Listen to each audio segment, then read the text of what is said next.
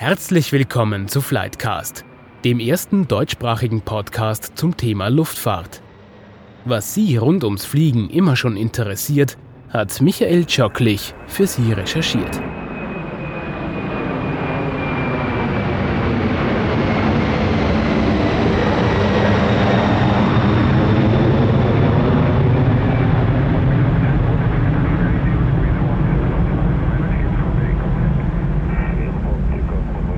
Zu Beginn möchte ich mich heute bei Ihnen allen bedanken, bei allen Hörerinnen und Hörern von Flightcast, nämlich für den regen Zuspruch, den Flightcast von Folge zu Folge erfährt. Das freut mich und das spornt mich an, Sie alle auch weiter mit interessanten Themen zu begeistern. Jetzt aber zur heutigen Folge. Man kann es ja drehen und wenden, wie man will. Nicht der Preis ist der wichtigste Punkt, auf den es beim Fliegen ankommt, sondern die Sicherheit. Für einen Teil dieser Sicherheit ist die Luftraumüberwachung zuständig, ein örtlich wie international gut eingespieltes und bewährtes System, das nach ganz strikten Regeln arbeitet und in dem Mensch, aber auch Technik eine große Rolle spielen. Wie die Luftraumüberwachung funktioniert, darüber spreche ich heute mit zwei Gästen, Regina Brutzek und Markus Klopf. Sie sind Experten bei Frequentis, ein Unternehmen, das auf die Kommunikation zwischen Boden und Luft spezialisiert ist. Frau Brutzek, darf ich Sie bitten, sich kurz vorzustellen? Guten Tag, ich habe die Ausbildung bei der Außerkontrolle gemacht, also Fluglotsin bei der Anflugkontrolle in Wien und bin dann später bei der Frequentis eingestiegen. Anfangs im User Interface Center, um dort das äh, Design für technische Systeme für die Fluglotsen zu gestalten. Bin jetzt im technischen Vertrieb tätig, um unsere äh, Kunden bei der Anschaffung neuer Systeme zu beraten. Danke. Herr Klopf, darf ich Sie bitten? Ja, hallo, mein Name ist Markus Klopf. Ich bin hier bei Frequentis zuständig für das strategische Marketing im Bereich der Flugsicherung bin mittlerweile seit zehn Jahren hier in der Firma, war zuvor im Bereich, in den Bereichen Telekommunikation tätig. Sicherheit in der Luft ist heute unser Thema. Danke für die Vorstellung. Irgendwie stellt man sich das so einfach vor, die Sicherheit in der Luft. Ist das wirklich genug, wenn man sagt, es stürzt kein Flugzeug ab, sie stoßen in der Luft nicht zusammen oder steckt da einfach auch mehr dahinter? Es steckt natürlich wesentlich mehr dahinter. Die Flugsicherung und die Sicherheit in der Luft hängt von vielen Faktoren ab. Ein wichtiger Faktor ist natürlich der Faktor Mensch, die Fluglotsen, die zuständig sind, um den ganzen Flugverkehr zu kontrollieren. Aber es gibt natürlich auch ein ganzes Regelwerk an, an Bestimmungen, an Sicherheitsbestimmungen, aber auch an technischen Systemen.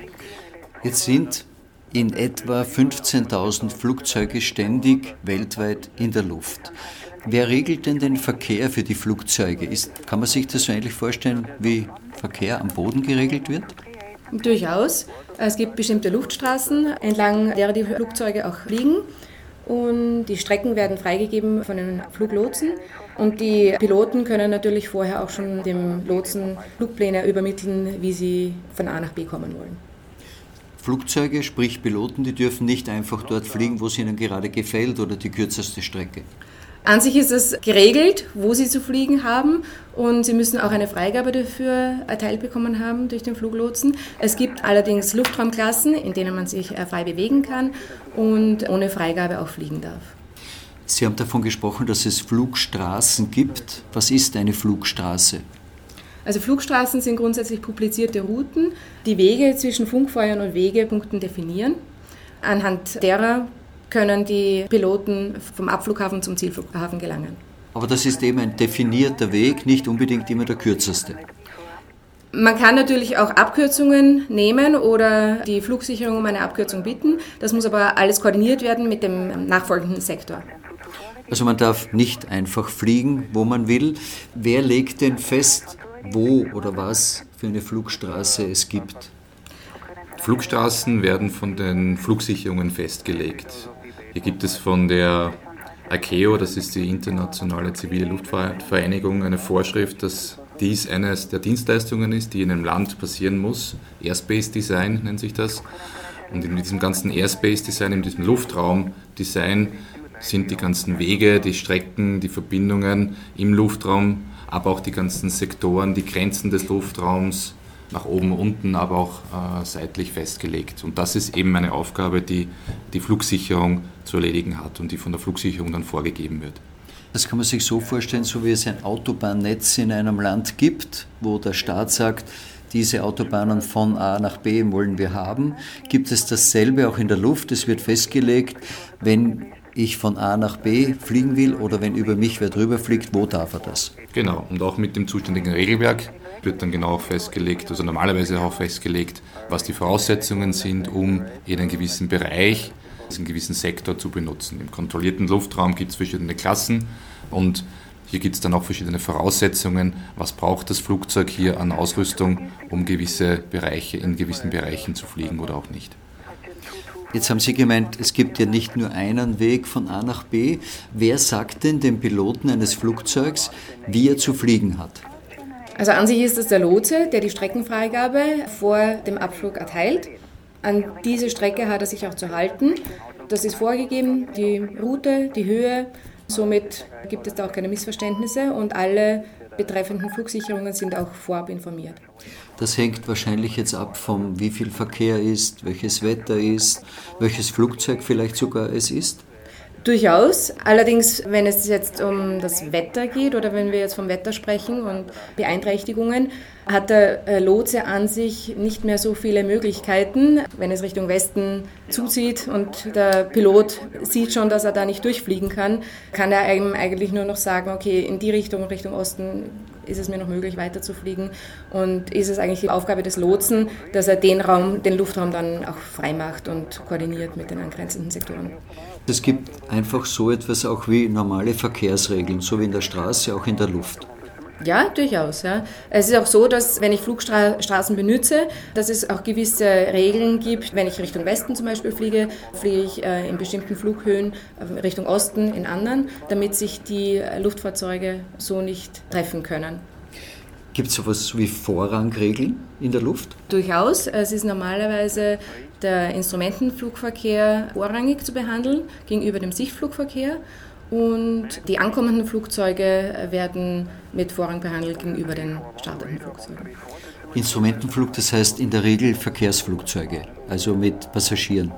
Nach Sichtflugregeln fliegen häufig wahrscheinlich kleinere Flugzeuge und die orientieren sich dann eben an einem Baum, an einem Gebäude und wissen so, in welche Richtung sie weiter fliegen wollen oder wo sie hinwollen und haben eben keinen künstlichen Horizont, an dem sie sich orientieren. Es gibt dann auch den Unterschied des kontrollierten und unkontrollierten Luftraums. Im kontrollierten Luftraum ist es generell so, dass der Fluglotse bestimmt, wer jetzt wann wo zuerst fliegen darf. Das kann jetzt auch unabhängig sein. Es kann jetzt zum Beispiel auch, wenn der jetzt in Wien landet, aus irgendeinem Grund, dass er eben eine kleine Cessna, einen kleinen Privatflieger hier vorzieht, weil es eben von der Landereihenfolge besser wäre, dann macht er das. Das gibt ganz genau der Fluglotse vor und, und sagt das. Im unkontrollierten Luftraum ist es aber so, dass es diese Vorrangregeln schon gibt und diese Priorisierung im Luftverkehr einfach stattfindet. Hier hat Berufsverkehr Passagierflug, Frachtflieger natürlich eindeutig Vorrang vor den, vor den Privatfliegern, der sogenannten General Aviation. Wenn ich das richtig verstehe, ist ein ganz wesentliches Instrument für die Sicherheit der Abstand. Der Abstand übereinander, der Abstand hintereinander, der Abstand zeitlich. Äh, wie werden diese Abstände denn definiert? Wie groß sind die? Grundsätzlich sind vertikal 1000 Fuß einzuhalten und je nach Flugsicherungsstelle werden meist fünf Meilen Abstand gehalten. In der Anflugkontrolle müssen drei Meilen Abstand eingehalten werden. Nur damit das auch jeder versteht, ein Fuß sind wie viel Meter? Also 1000 Fuß sind etwa 300 Meter. Es ist eben ungefähr ein Drittel. Und es wird auch in, in, nautischen Meilen in der Flugsicherung gesprochen. Das ist weltweit auch standardisiert. Also es gibt hier keine Meter und Kilometer, sondern es gibt nautische Meilen sind in etwa 1,8 Kilometer und es gibt eben auch Diffus für kleinere Höhen oder kleinere Abstände. Diese Abstände sind wesentlich, damit sozusagen Flugzeuge nicht nur nicht zusammenstoßen, sondern nämlich an sich auch durch die entstehenden Wirbel, wenn man aneinander vorbeifliegt, nicht in irgendeiner Form in Turbulenzen bringen. Ja, aber das ist nicht das Ausschlaggebende. Das Ausschlaggebende in dieser Separation mit diesen Meilen, in dieser dieser Trennung ist die, die Auflösung der Technik, der Radartechnik. Die Radartechnik, die eingesetzt wird, um die Flugzeuge zu überwachen, hat eine gewisse Genauigkeit. Und diese Genauigkeit bestimmt dann eben diesen Abstand, der dann vorgegeben wird. Und es gibt eben eine gewisse Unschärfe in dieser Radartechnik, die einfach gegeben ist aus dem technischen Prinzip heraus. Und daher muss man diese Mindestabstände einhalten. Im Landeanflug und Starten gibt es natürlich dann auch noch die Problematik der Wirbelschleppen, die hier auch dazu führen, dass zum Beispiel ein kleines Flugzeug nicht hinter einem Airbus A380 oder nicht knapp hinter einem Airbus A380 starten und landen kann. Weil er sonst nicht landen würde, sondern durch die Luft gewirbelt? Korrekt, korrekt. Diese Wirbelwinde sind Wirbelschleppen, die werden äh, erzeugt von den Flügeln und auch sehr viel von den Flügelspitzen und sorgen für sehr starke Verwirbelungen in der Luft können aber sehr dramatisch sein und für ein kleines Flugzeug wirklich auch sehr gefährlich. Es kann eine sehr gefährliche Fluglandung kommen. Zurück zu dieser Radartechnik. Die hat sich ja in den letzten Jahren stark verfeinert und verbessert. Ist das der Grund, warum die Abstände auch immer geringer werden können? Ja, das ist der Grund. Hier gibt es Verbesserungen, hier gibt es genauere Systeme. Hier wird schon ständig an der Technik verändert. In letzter Zeit kam auch sehr viel satellitenbasierte Radartechnik dazu. Das heißt, hier, werden, hier wird die Satellitenpositionierung benutzt, ähnlich wie in einem Auto. Ähnliches wird auch in den Flugzeugen genutzt, um hier die Position zu bestimmen. Und das wird auch von der Flugsicherung genutzt. Nennt sich ADSB und wird momentan in Europa, aber auch weltweit äh, ausgerollt und sorgt dann auch noch für eine verbesserte Separierung von den Flugzeugen. ADFB heißt was bitte? ADSB heißt Automatic Dependent Surveillance Broadcast und ist eine weltweit standardisierte Technologie in der Flugsicherung für die Positionsbestimmung. Aber das heißt, es ist auch eine echte technische Herausforderung, diese Radartechnik so zu verfeinern, damit mehr Flugzeuge fliegen können, weil es fliegen ja auch immer mehr und die müssen ja in irgendeiner Form im Luftraum untergebracht werden. Das heißt, es ist auch eine technische Herausforderung, das zu schaffen.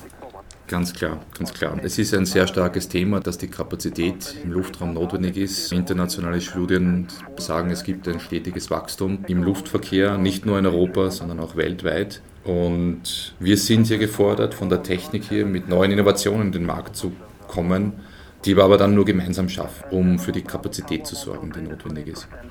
Es gibt ja im Grunde für jeden Tag einen bestimmten Flugplan, der sich innerhalb des Winter- oder Sommerflugplans eigentlich kaum mehr ändert.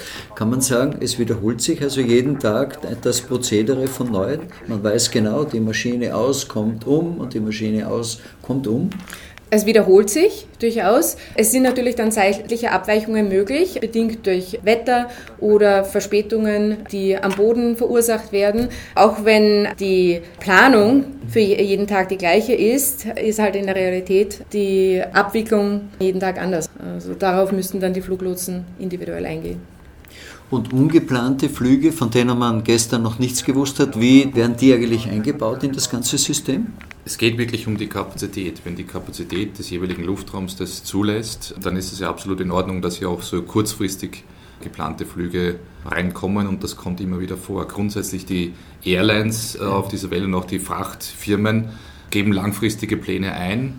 In Europa landet das Ganze bei der Eurocontrol die hat eine Funktion des sogenannten Network Managers und der Network Manager legt das Ganze dann über die, über die Luftstraßen in Europa. Das heißt, er sieht dann, wie viel Kapazität wird wann in welchem Sektor benötigt. Und wenn es hier eben zu Problemen kommt, kann hier noch einmal reagiert werden und dieser langfristige Plan korrigiert werden. Aber das macht eben der Network Manager mit dem jeweiligen Benutzer, also zum Beispiel mit den Fluglinien. Wenn jetzt jemand kurzfristig mit seinem Privatjet von Wien nach London fliegen will, dann muss er auch einen Flugplan vorab geben, wo er dann die genauen Zeiten angibt, wann er wo fliegen will. Und die jeweiligen zuständigen Flugsicherungen und dann auch der Network Manager müssen ihm diesen Flugplan bestätigen oder eben eine Alternative vorschlagen. In Österreich bekommt dann die dafür zuständige Ausdruckkontroll von der Eurocontrol alle diese Dinge quasi separiert auf den zuständigen Luftraum heruntergebrochen vorgelegt?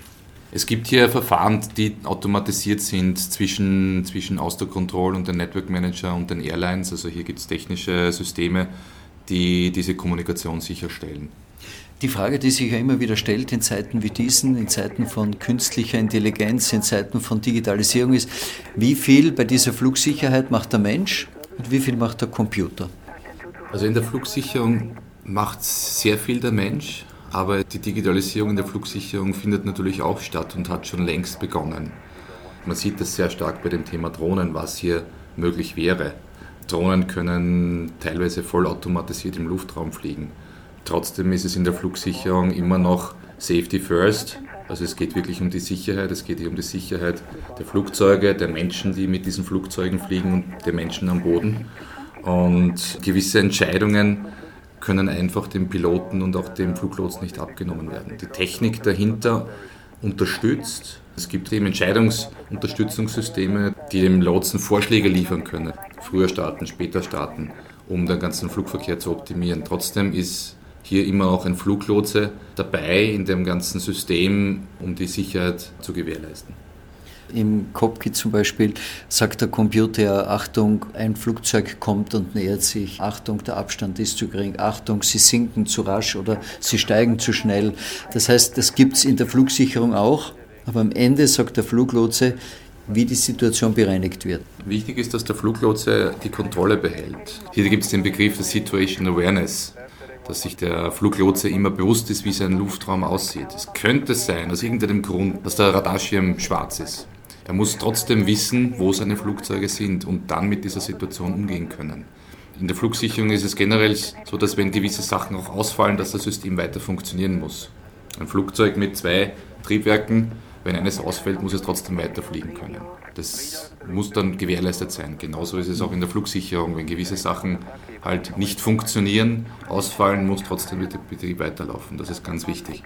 Es geht darum, dass es ein gut funktionierendes System zwischen Technik und Mensch gibt. Kann es trotzdem jetzt vorkommen, dass auf einmal ein Flugzeug am Radarschirm auftaucht, das eigentlich dort nicht hingehört? Kann es sowas wie ein Geisterflugzeug geben? Sowas wie Geisterflieger gibt es nicht, aber es gibt natürlich die Flugzeuge, die auftauchen und mit denen nicht kommuniziert werden kann. Weil sie nicht wollen oder nicht können. Genau, das kann technische Gründe haben und in den meisten Fällen ist es so, es ist auch nicht beabsichtigt, aber es kann natürlich auch sein, das kommt immer wieder mal in manchen Lufträumen vor, im hohen Norden, dass eben Militärflieger in den Luftraum einfliegen, wo sie nicht rein sollten. Und so ist es auch hier, Luftraumüberwachung wird eingeschaltet und es werden hier Abfangjäger raufgeschickt, um nachzusehen, was ist dort eigentlich wirklich los. Generell gefragt, wie funktioniert Flugsicherung dann eigentlich in Europa? Wie funktioniert das weltweit? Wie arbeiten denn die einzelnen Flugsicherungen der einzelnen Länder da zusammen? Wie funktioniert denn das, wenn ein Flugzeug einen Luftraum verlässt und in einen anderen hineinfliegt? Es gibt da von der Internationalen Zivilen Luftfahrtvereinigung ein, ein, standardisiertes Regelwerk, an das sich alle Mitgliedstaaten, das ist eine UN-Organisation, und das haben sich alle Mitgliedstaaten zu halten. Dort ist genau festgelegt, wie der Austausch zwischen den einzelnen Staaten aussieht. Es gibt eben ein komplettes Luftraumsystem. Wir haben vorher schon die Luftstraßen angesprochen, die sind komplett weltweit verteilt und hier gibt es gewisse Einflugs- und Ausflugspunkte. Und an diesen Ein- und Ausflugspunkten zwischen den einzelnen Ländern wird eben koordiniert. Das sind die definierten Übergabepunkte, an denen eben ein Flugzeug den Luftraum von beispielsweise Österreich verlässt und dann in den Luftraum von Deutschland einfliegt. Und dann gibt es eben diese Übergabe von der österreichischen Flugsicherung an die deutsche Flugsicherung. Ab dann wird das eben von Deutschland aus kontrolliert. Das heißt, der Pilot sagt dann Servus Österreich und Grüezi Schweiz oder wie, wie funktioniert das? Der Pilot wird, wenn er in dem österreichischen Luftraum nicht mehr gebraucht wird, wird er ähm, gebeten, die Frequenz zu wechseln und äh, natürlich verabschiedet sich mit der Freigabe, die er schon vorher zurückgelesen hat und erhalten hat und schaltet dann die Frequenz um und ruft dann im, im nächsten Luftraum oder im nächsten Sektor dann. Das heißt, der Pilot erfährt von der Flugsicherung, auf welcher Frequenz er kommunizieren soll. Und wann er das tun soll. Ich glaube, da kommt auch Servus manchmal vor auf der Funkfrequenz. Jetzt ist doch immer wieder ein Thema dieser Single European Sky, dass das Europa so zersplittert ist in, ich weiß gar nicht wie viele Flugsicherungssysteme, während die gesamten USA mit ein bis zwei eigentlich auskommen. Würde Single European Sky irgendetwas tatsächlich verändern im normalen Ablauf? Wo wir heute stehen, sind verschiedene gewachsene Flugsicherungssysteme. Die Verfahren sind hauptsächlich gleich, aber die Systeme in den einzelnen Ländern sind dann doch wieder sehr unterschiedlich. Es gibt eine unterschiedliche Anzahl von verschiedenen Kontrollzentralen. Single European Sky ist sehr wichtig für die Luftfahrt in Europa. Es wird dafür sorgen, dass hier stärkere Harmonisierung zwischen den einzelnen Flugsicherungen in Europa stattfindet, dass die Systeme und die Verfahren harmonisiert werden und dass es auch hier die Kapazitätsengpässe zwischen den einzelnen Ländern und Sektoren wesentlich besser ausgeglichen werden können, als es heute der Fall ist. Start und Landung. Wie funktioniert denn das, dass sich ein Flugzeug nach dem Start quasi einfädelt in diese Straßen und umgekehrt, wie funktioniert es, wenn ein Flugzeug landen möchte, dass es von 33.000 Fuß herunterkommt zum Flughafen? Grundsätzlich gibt es die Überflugkontrolle, die Anflugkontrolle und den Turm. Die Anflugkontrolle ist dann eben für das Durchmischen der Luftfahrzeuge zuständig. Das heißt, Flugstrecke von der Flugroute dann wegzunehmen. Das Luftfahrzeug wird auch entlang einer STAR, Standard Arrival Route, fliegen können oder wird ein Heading vom Lotsen zugeteilt bekommen, um bis zur Piste zu kommen. Die Höhen werden reguliert und auch für die Starts gilt, dass sie entlang einer SID, Standard Instrument Departure Route, fliegen und äh, wenn sie die abgeflogen sind, dann auf den Flugweg, die Flugstraße wechseln und entlang derer zum Zielflughafen fliegen. Kann man sich das so vorstellen, dass der Luftraum auch in den Höhen unterteilt ist? Bis zu einer bestimmten Höhe ist der eine zuständig und ab einer bestimmten Höhe ist wieder wer anderer zuständig? Genau, richtig. Ja. Beispielsweise könnte der Turm bis 3000 Fuß arbeiten und darüber dann die Anflugkontrolle bis zum Beispiel Flugfläche 125, je nachdem in 125 welchem heißt jetzt was? 12.500 Fuß. Und darüber gibt es dann die Überflugskontrolle und jede Unit für sich ist aber auch wieder in Sektoren unterteilt oder kann in Sektoren unterteilt sein.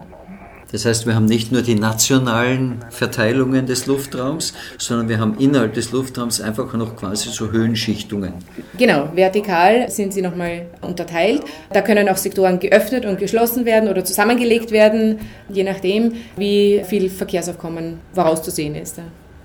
Was ist aus Ihrer Sicht eigentlich das größte Problem zum Thema Sicherheit beim Fliegen? Das ist die Menge der Flugzeuge in einer gewissen Zeit zu betreuen und den sicheren Abstand einzuhalten. Und nicht den Überblick zu verlieren. Ich glaube, Sicherheit ist ganz stark definiert durch gewisse ungeplante Ereignisse, die stattfinden. Also je weniger ungeplante Ereignisse stattfinden, desto sicherer funktioniert natürlich das gesamte System, weil man kann den Plan, den man hat, eins zu eins einhalten. Aber jedes Wetterereignis sorgt eigentlich dafür, dass der Plan geändert werden muss und einfach was anderes passiert. Also alles, was, glaube ich, geplant gut stattfinden kann in der Luftfahrt, ist ist sehr, sehr sicher. Generell ist in der Luftfahrt Sicherheit am wichtigsten und ist auch am höchsten, auch im Vergleich zu anderen Transportmitteln.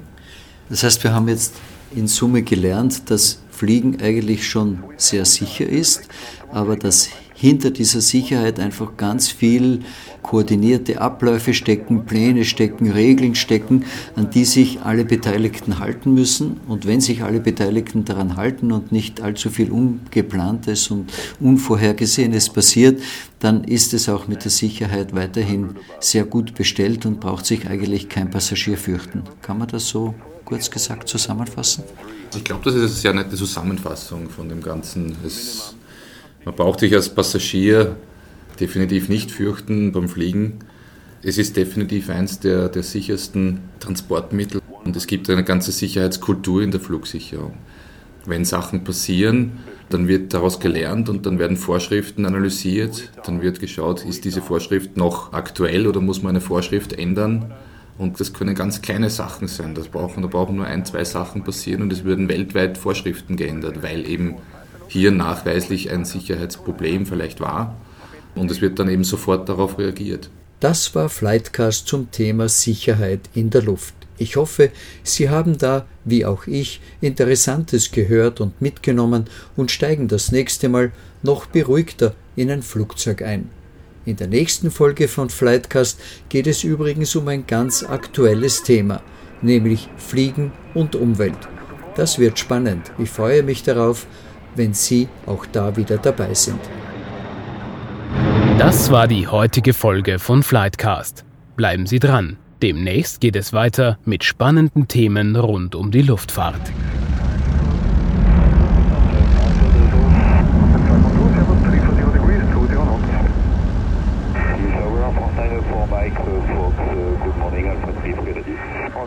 Fox, hello, the wind 330 degrees 17 knots, runway 29 cleared for takeoff.